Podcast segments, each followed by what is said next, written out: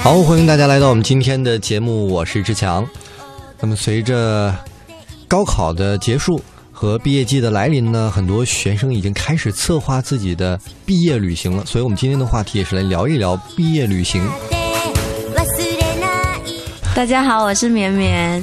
大家好，我是恩少。然后出去玩，就除了住宿方面大家会显得很好笑之外，还有就是所有人，就你如果现在问我毕业旅行最大的回忆是什么，一定会说的是吃了好多东西，什么东西最好吃，什么东西网上说很好吃，但其实并没有那么好吃。毕业旅行就是那种几个人一起。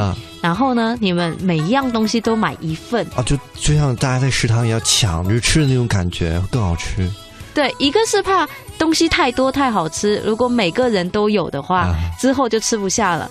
一个就是，就是我懂了，就跟情侣情侣两个人总要要一份冰激凌那么吃的感觉差不多。我觉得不一样，这个是友情至上，就是只有我们是好朋友，我才可以不介意你可能会传染给我的口水。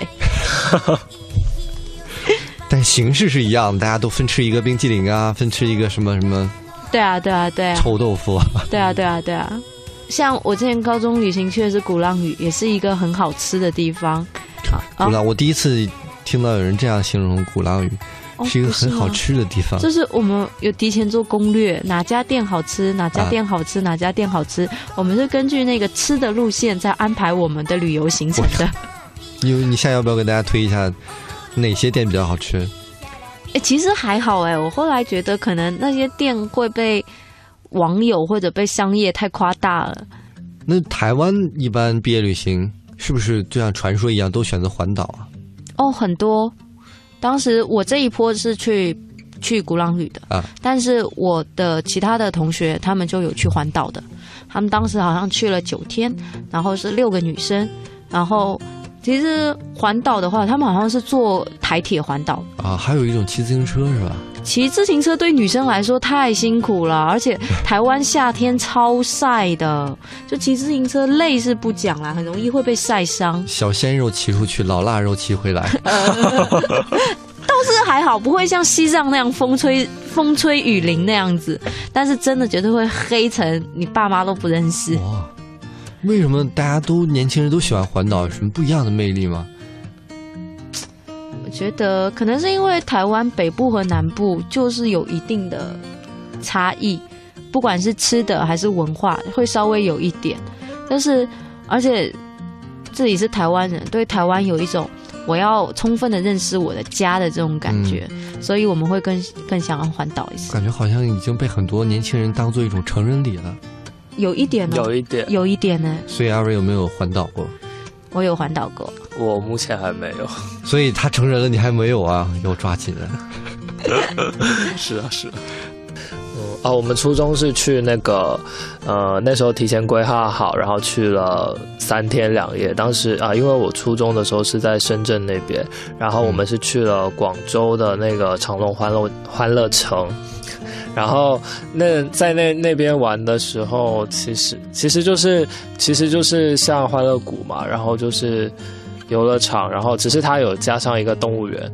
然后我还记得那个时候印象比较深刻是去动物园的时候，差点被死狮子吃掉了。真的假的？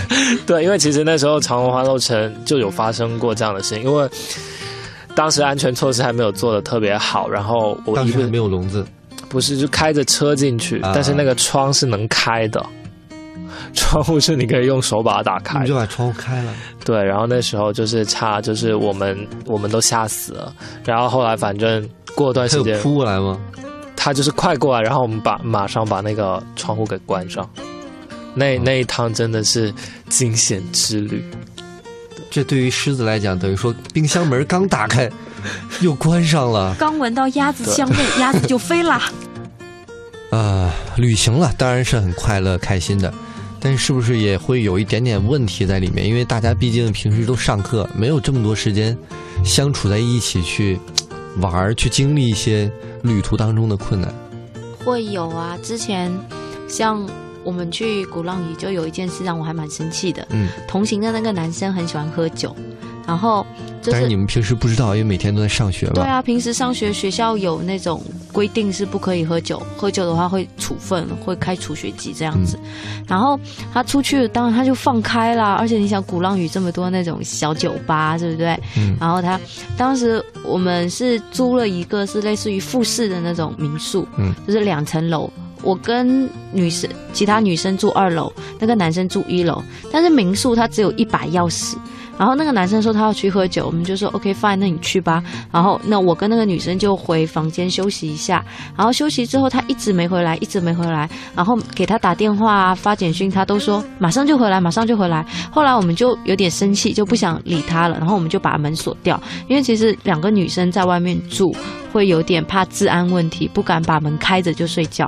嗯然后等到你刚睡着三点多的时候，他突然开始捶门，然后喝醉酒的闯进来，你知道吗？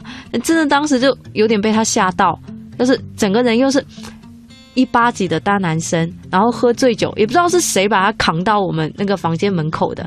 然后他进来的时候，人都快不能站立了。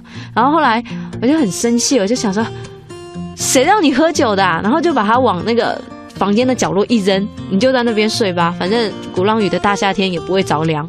然后他就就在那边睡了一夜。哇，那之后有没有影响你们的感情？就第二天我们就一直骂他，就说你要喝酒也就算了嘛，你不要自己喝那么醉，你有点自理能力好不好？两个女生来这样扛你有多累，你知道吗？然后他也还蛮抱歉的，然后之后他也就有稍微就说就不会这样子了。哇，还真是，旅行会让很多人，比如说情侣，更对对方有了更深的认识，也会出现一些问题。包括我前段时间看这个《花儿与少年》，你们有看吗？啊，有啊，姐姐，就是最近好像许晴当中一个嘉宾，嗯就开始跟整个团队闹不和，要解散的架势。